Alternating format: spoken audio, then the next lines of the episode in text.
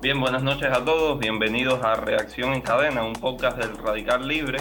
Seguro alguna vez, eh, entre los que estamos aquí, han oído la frase que la letra con risa entra. Bueno, eso de sobra lo saben nuestros invitados de hoy. Esta noche estaremos hablando con Fernando Rodríguez y David Darias, que son ambos integrantes del Proyecto Delta. Buenas noches, Fernando. Buenas noches, David.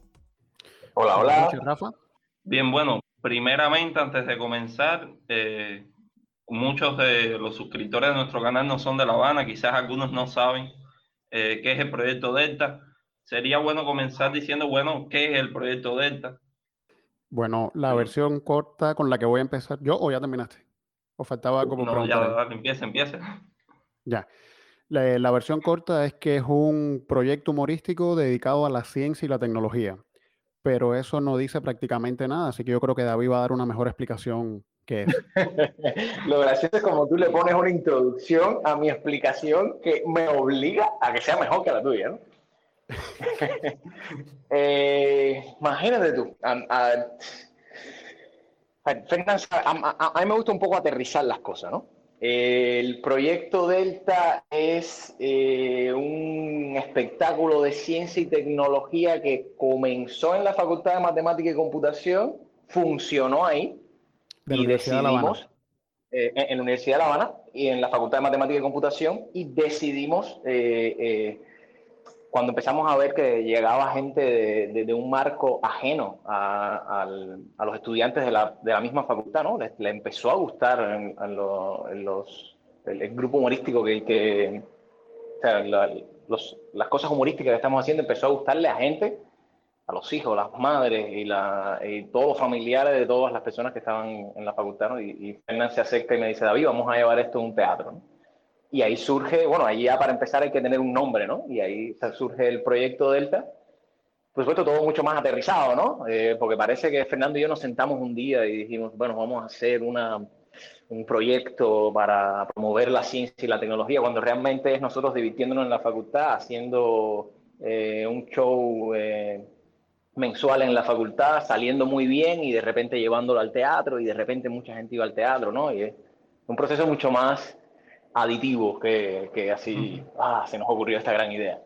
Bueno, David, una pequeña corrección. En la historia que hiciste está todo bien, excepto que de pronto mucha gente yendo al teatro no es verdad. No, sí, No. ya, de pronto, vamos a cambiar pronto por de repente pasaron unos pocos ocho años Tres. y ya había una gente en el teatro. No, fueron, fueron cuatro más o menos para que empezaran a ir unas 200 personas al teatro. A, a- a ver, Fernán, el, pr- el problema es que uno pierde, la- uno pierde un poco con el tiempo la perspectiva, ¿no? O sea, el- en, o sea 30 gentes escuchándote son mucha gente, ¿no? Por supuesto, para un show Sobre todo cuando es matemática. teatro. Sí, exactamente, ¿no? O sea, que tú parabas ahí hablando de ecuaciones diferenciales para simular eh, la intensidad del amor entre una persona y una suegra.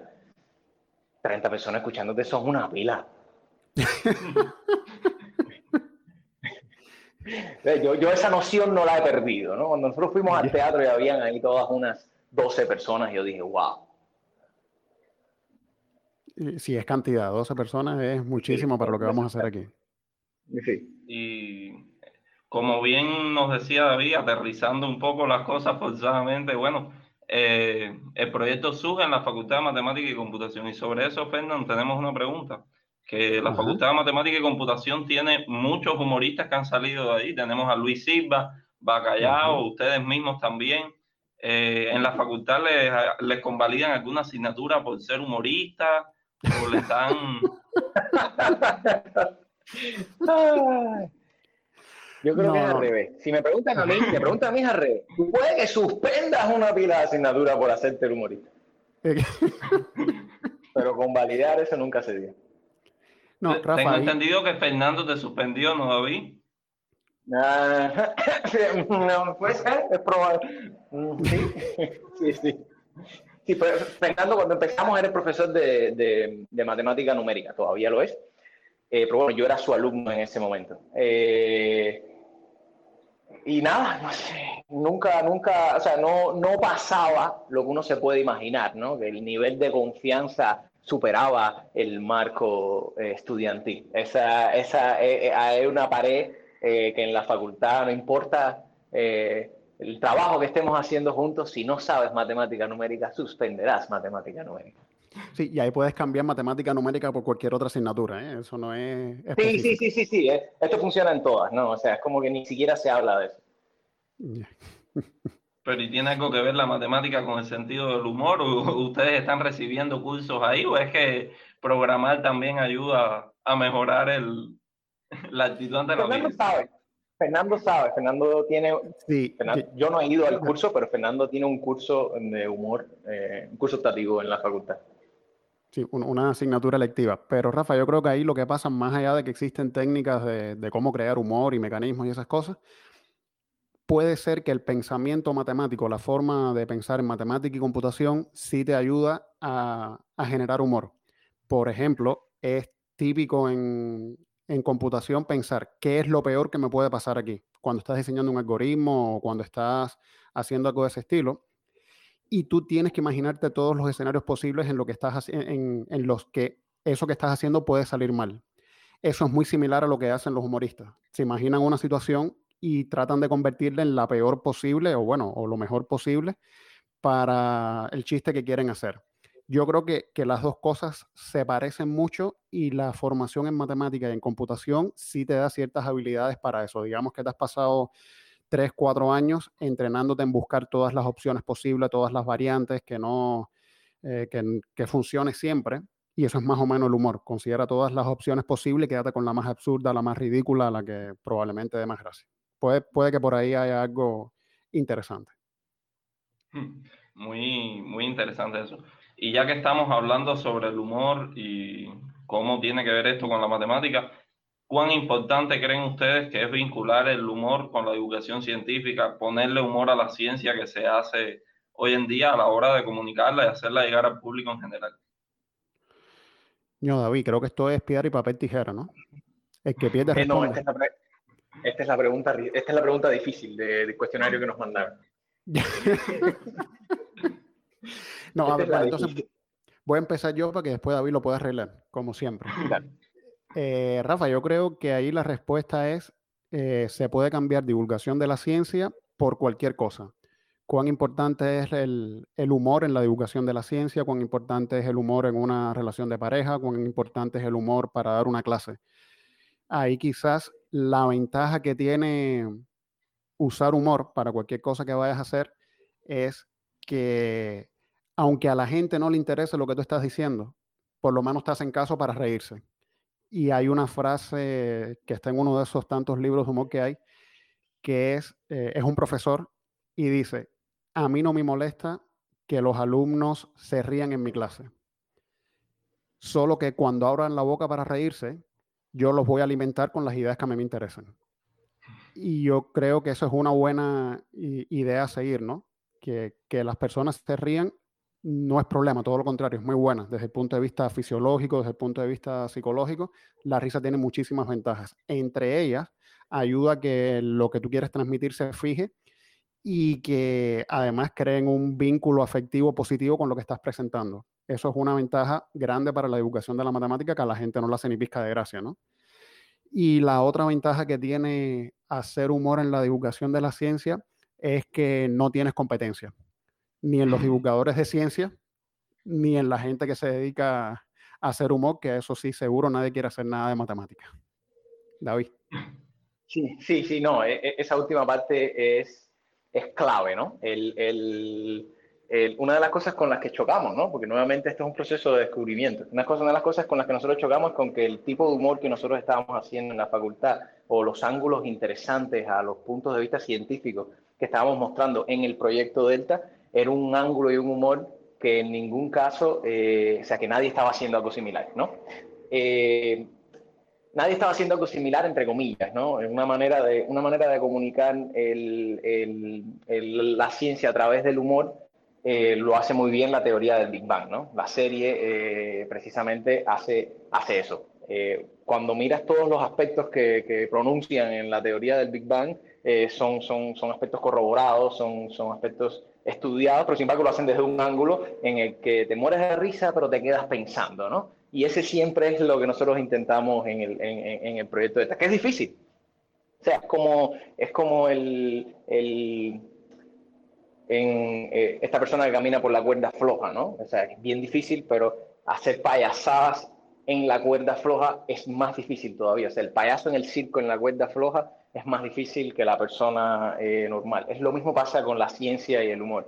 Tienes que hacer cosas eh, graciosas, haciendo exageraciones, pero la conclusión que te llevas al final tiene que ser basada en un dato científico que sea real. La teoría de Big lo hace excelente. Eh, nosotros lo intentamos hacer lo mejor que podemos en el proyecto Delta. A la gente le gusta y como dice Fernán, en, nadie lo hace precisamente porque eh, hay que tener un fundamento, o sea, en algún lugar tiene que haber algo de ciencia verdadera detrás del humor o la exageración que hiciste. Sí, porque Fernán, como me dejabas claro, eh, el objetivo principal que persigue el proyecto Delta no es en sí eh, hablar sobre ciencia ni sobre matemáticas, sino que en sí es un proyecto humorístico que lo que persigue es hacer reír a, a los que asisten ahí. Exacto, sí, eso es algo importante y es que el proyecto Delta es un proyecto para reírse, que da la casualidad que los temas que, escogemos para que las personas se rían son temas de matemática, física, eh, química, psicología. Una casualidad muy pequeña, como si fuese muy normal. No, a ver, es que realmente, por lo menos a mí me resulta mucho más fácil hablar de matemática y hacer humor que de casi cualquier otro tema, ¿no? En fin, me, resulta muy fácil, me es muy cotidiano y entonces, pues, pues nada, ¿no? Eh, con eso se puede hacer humor, pero vamos a hacerlo. Le resulta, más fácil que hablar de reggaetón. Por ejemplo, exacto. No, una lástima con licenciado en Aunque él, compone, aunque él compone canciones de reggaetón y las pone en el proyecto de... Pero por supuesto, son canciones de reggaetón que tienen que ver con literatura. Sí, sí, sí. Yo he oído un tema ahí muy famoso que está pegado ya, que dentro de poco debe salir en los Lucas, que tiene que ver con el Principito. Sí, sí. En cuanto, Exactamente. En cuanto hagamos el videoclip, lo publicamos. El, el, nombre de la canción es La zorra eres tú. Y ahí búsquenlo en las próximas listas de éxito de los Lucas. Debimos, debimos haber preparado una guitarra para que nos cantara la canción aquí en el chat de voz, pero imagínate, no, no pensamos en eso tampoco. Sí, no, qué suerte, porque además cantar es para mí actividad intelectual intensa. Es igual que bailar. Eso lleva preparación y una serie de cosas. Eh, David, eh, entre las preguntas que nos hicieron el público de, del podcast antes de comenzar la grabación, hay una muy seria. No sé si ustedes, eh, los oyentes, conocen que el proyecto Delta tiene una característica fundamental que es que ambos, David y Fernando, son campos los dos. Y entonces parece que alguien muy curioso nos preguntó si era que Fernando te había obligado por una cuestión de uniformidad, si fue en la carrera que perdiste el pelo, cómo fue que te quedaste calvo. Creo que es una pregunta que, que intriga a los oyentes. y antes que David responda, espérate, antes de que David responda, yo voy a decir que yo estoy celoso y si fue al revés. ¿Por qué le preguntan a David y no a mí? Dale, David. Eh, la calvicie yo creo que, yo creo que, que, en la facultad, yo creo que es un poco culpa de la facultad, ¿no? Pero es curioso porque la facultad como que no hay intermedio, no hay escala de gris. En la facultad o son cabos o son pelú. Entonces, nada, a Fernando y a mí nos tocó ser los cabos, pero se encuentran uno que otro yendo al proyecto de esta eh, pelú. O sea, todo lleno de pelo. En toda la cabeza, largo y todo regado. Que de todas formas. También... No, no, iba a decir que eso es una cuestión puramente de imagen, porque David y yo somos los más visibles, pero realmente en el proyecto Delta, David y yo somos la excepción. El resto de las personas que hacen el proyecto Delta, todos tienen muchísimo pelo, incluyendo los varones. De hecho, sobre todo los varones. Yo creo que ahora mismo hay más pelo en los varones del proyecto Delta que en las muchachas que están ahí con nosotros en el proyecto Delta. Solo que David y yo, en fin, imagínate tú somos los que traemos el balance al universo. Bueno, también nos preguntaron con todo este tema de la COVID, el distanciamiento social, han tenido que cesar los espectáculos en el cine. Eh, nos preguntaba uno de nuestros suscriptores que cuánto iban a cobrar una vez que se recuperara la situación y que se iba a hacer en MLC. David, te cedo la MLC, En MLC no va a ser.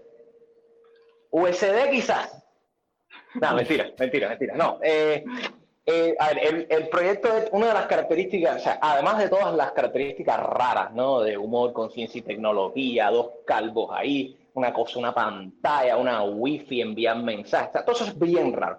Pero si hay algo que es raro, que es raro, es que los integrantes del proyecto de esta, eso nos incluye a Fernando y a mí, eh, eh, estamos, siempre hacemos el proyecto de esta en el sentido literal de por el amor al arte, ¿no? Entonces, eh, nuestro interés más grande es llegar a la mayor cantidad de gente posible.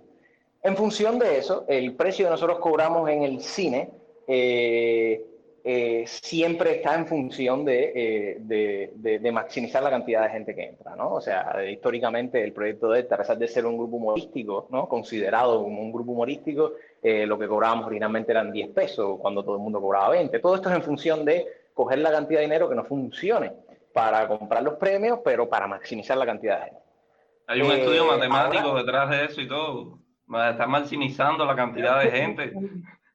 Sí, sí, sí. El, el, el, objetivo siempre es ese, ¿no? Entonces, eh, cuando, cuando, cuando empecemos de nuevo, seguirá siendo ese, ¿no? O sea, el proyecto de nosotros le podemos garantizar casi que, que es el show humorístico en un teatro de La Habana más barato al que van a poder ir con total tranquilidad. O sea, eso es una, eso es una garantía precisamente porque los integrantes, eh, todos, trabajan por, por amor al arte, literalmente. Ahí la única restricción que nos queda pendiente es no darle pérdida al cine. O sea, sí. que, que, hay que ver en, lo, en, lo, que está establecido por el cine, por todas esas eh, regulaciones, pero en lo que depende de nosotros, la idea es que sea em, lo más barato posible. Sobre todo porque a diferencia de otros espectáculos donde tú puedes ir a verlo una vez y ya la idea del proyecto Delta es que tú puedas ir todos los viernes y siempre ves algo diferente. Entonces a lo mejor tú puedes hacerte un día un sacrificio y pagar una cantidad de dinero alta por un espectáculo que viste una vez y ya, pero no puedes darte ese lujo por algo que, te, que quisieras ver todos todas las semanas, ¿no? Y eso es algo también a tomar en cuenta. Sí, el, eh, factor más importante, el factor más importante del precio realmente, o sea, en el caso de lo que decía Fernán, no depende literalmente de nosotros, ¿no? Tiene que funcionarle al cine. Eh, a ver, el, yendo a los inicios, nosotros no cobrábamos nada en la puerta de la entrada eh, del aula 6 en la Facultad de Matemática y Computación para la peña humorística. Esto es lo mismo, pero en el cine, ¿no? En el cine hay que cobrar algo porque ahí está la muchacha que cuida, el profesionista, no se puede llenar el cine y no haber cobrado nada. O sea, hay varios factores, ¿no? Hay regalitos que hay que dar, pero bueno, en fin, siempre intentamos minimizar el precio para maximizar la cantidad de gente que, a la que llegamos, básicamente. Sí, ustedes son muy famosos, aparte de por los regalitos de los chocolates articulados, también como ustedes decían, eh, por la wifi. Yo creo que eso también es un sello distintivo que tiene Delta en enviar los mensajes, estar interactuando en vivo con los usuarios. ¿Cuánto creen ustedes que aporta eso al, espectáculo y sobre todo a la experiencia de ir al Delta? Bueno, voy a empezar yo y después le doy la palabra a Avi. Yo creo que el proyecto Delta, además de todas las cosas que hemos dicho, tiene una característica especial para el público y quizás sea la característica que hace prácticamente imposible, al menos no hemos sabido cómo reproducirla en otro medio que no sea el teatro. Por ejemplo, cómo reproducirlo en la televisión, cómo reproducirlo en la radio, cómo reproducirlo en, el mismo Internet.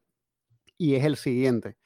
En el proyecto Delta tú llegas, envías mensajes, se pasa por un proceso de filtrado y en algún momento del espectáculo David y yo leemos los mensajes que, que las personas mandan. Se hacen se hacen preguntas, las personas responden la pregunta y al final se dan premios. Los premios son totalmente simbólicos, unos caramelos, unos chocolates, unos afiches, unos libros, eh, libros, revistas, casi siempre cortesía de la editorial Abril y sobre todo Juventud Técnica. Eso es bueno, siempre es bueno contar con ellos.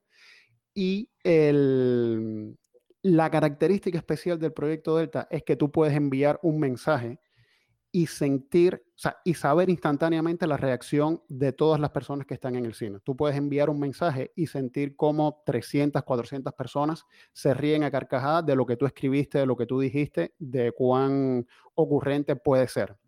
Eso no hay forma de, de reproducirlo en ningún lugar. A ver, sí, hay formas de reproducirlos. Por ejemplo, en Facebook puedes ver la cantidad de likes que tienes, cuántas veces se comparte o algo así. Pero el hecho de experimentarlo, de sentir a todas esas personas riéndose con lo que tú hiciste, eso yo creo que es, eh, primero, único e irrepetible, porque al menos no sabemos cómo o no hemos sabido cómo reproducir esa sensación en otro lugar y creo que eso es una de las características fundamentales para el proyecto Delta. Es de lo más curioso como a veces estamos leyendo los mensajes y eh, tú sientes a alguien en el público, ese es el mío, ese es el mío, ese fue mi mensaje. Y hmm. sí, claro, claro que son los mensajes de la gente, no nos, no nos vamos a poner a inventar los mensajes, ¿no? David. Sí, eh, sí, hay varias, o sea, e, el origen, el origen de eso, o sea, el origen del sistema de la Wi-Fi eh, para, para, enviar mensajes viene igual de, de, las peñas en la facultad, donde eh, de manera espontánea la gente empezó a, a, escribir papeles, arrugarlos y tirárselos al, al, al, al frente al aula, ¿no? Y se paraba cada rato en la peña, se recogían todos los papeles del piso y se leían. Y eso resultaba muy interesante porque se pasaba esta experiencia que describe Fernando. Pasaba que de manera anónima tú podías participar en el, en el espectáculo de humor con un comentario eh, que podía estar excelente o podía ser muy malo, ahí la parte anónima, eh, y podías ver en vivo la reacción de las personas a tu comentario, ¿no? Eh, y eso enriquecía muchísimo las peñas. Cuando decidimos crear el proyecto Delta y llevarlo un teatro, queríamos eso, que sabíamos que funcionaba muy bien, llevarlo al teatro. Pues nada, ahí la tecnología, montar una red wifi, y esto es, esto, cuando yo lo describo desde la ignorancia, ¿no? Desde la ignorancia me lo imagino como súper empresarial, súper que vamos a contratar a Texa para que nos ponga unos routers y unos nanos. No, no, no, no, o sea, esto es, esto es de lo más, eh, oye, tienes a alguien que tenga un router y el router, ¿dónde lo ponemos? Aquí en el medio de las cuatro sillas. Y espérate, alguien que tiene que estar en el teatro y decirle a la gente que se siente cerca del router porque hay uno solo. O sea, así empezamos, ¿no? O sea, todo, o sea, con las ganas de que eso funcionara. Hicimos un software ahí todo malísimo eh, eh, y aquello empezó, ¿no? Y eso ha pasado a ser, y desde el principio, una, una de las características más distintivas del proyecto.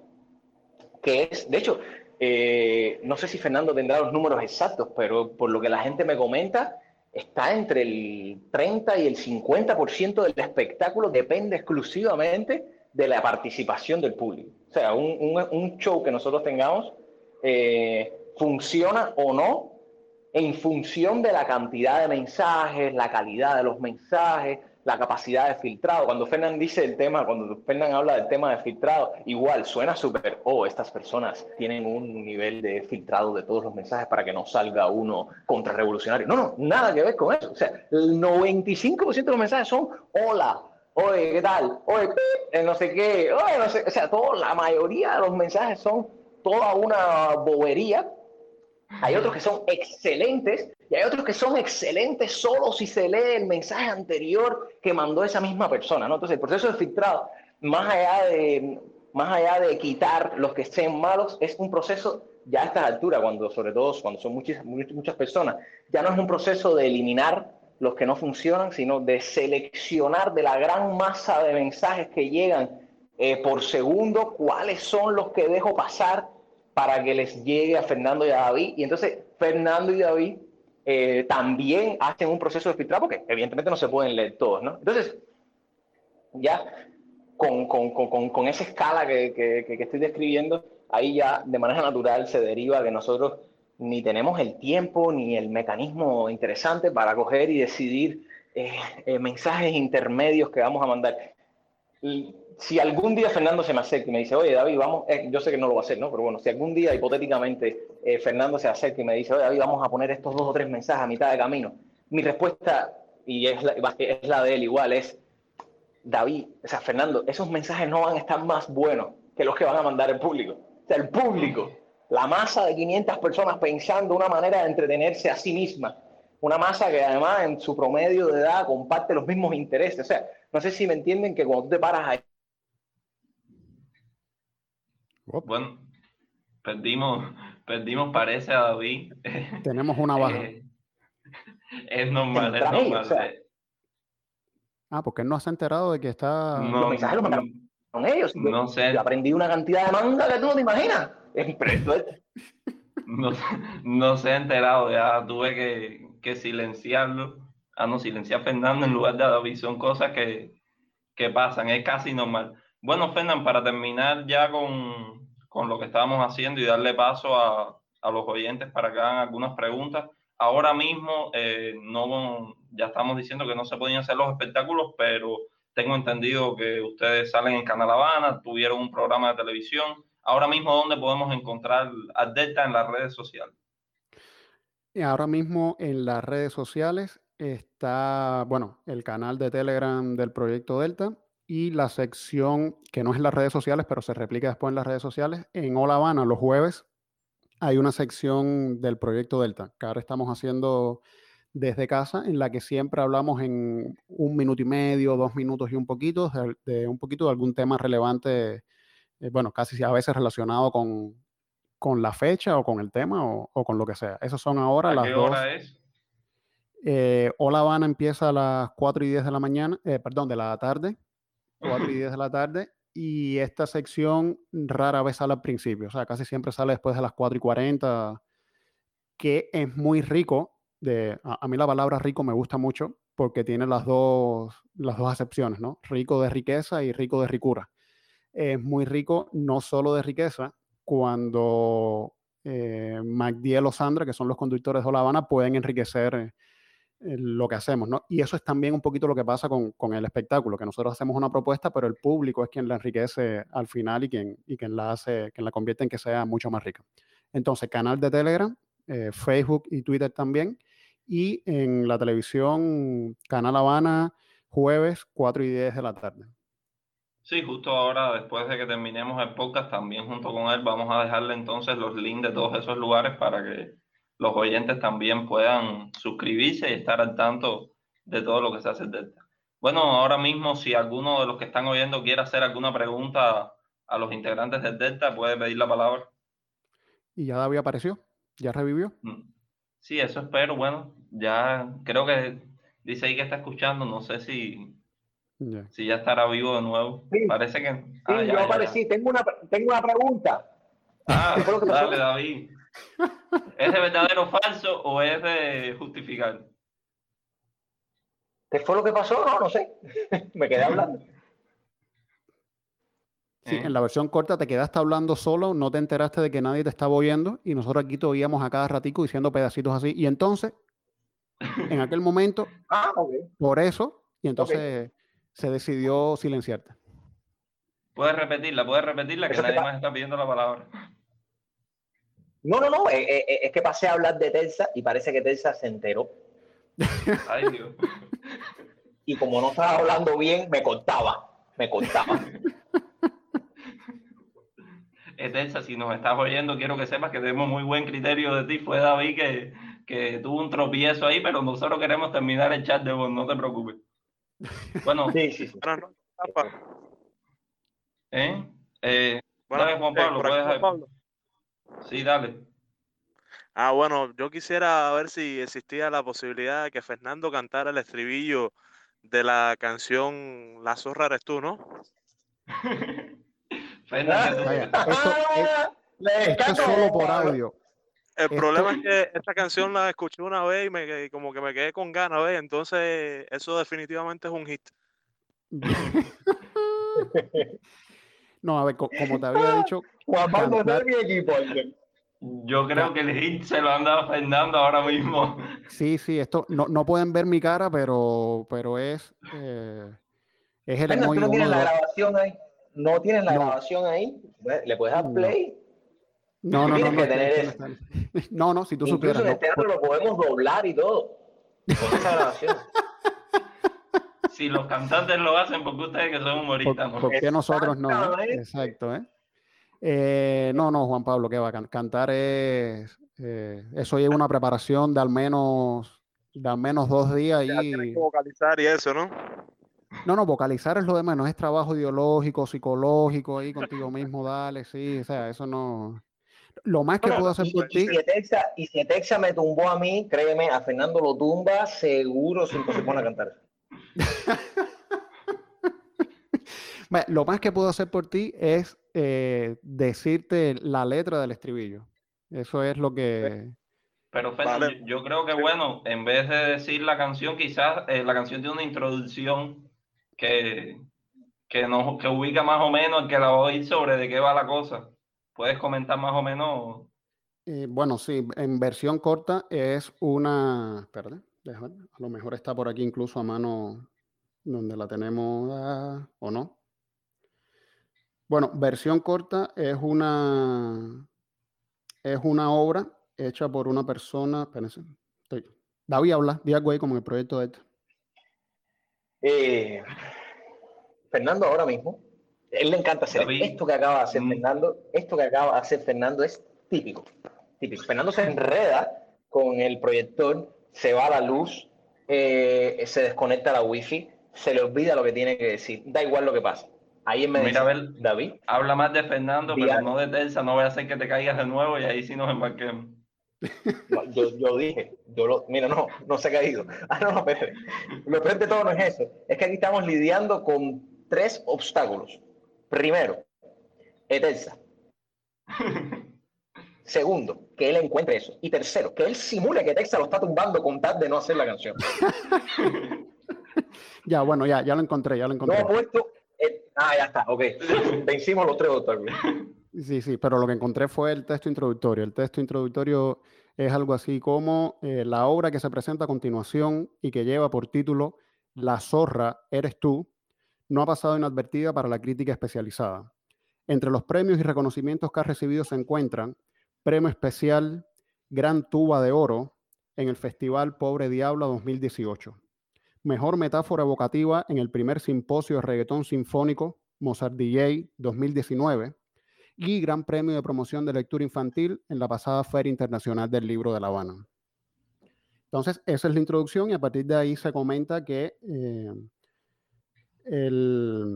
es un estudio hecho sobre la obra de Antoine de Saint-Exupéry en el que se demuestra que, bueno, la obra, esta investigación está titulada influencia de reggaetón contemporáneo en el discurso narrativo de Antoine de Saint-Exupéry y se demuestran con argumentos sólidos que, evidentemente Antoine fue el primer gran reggaetonero de la historia.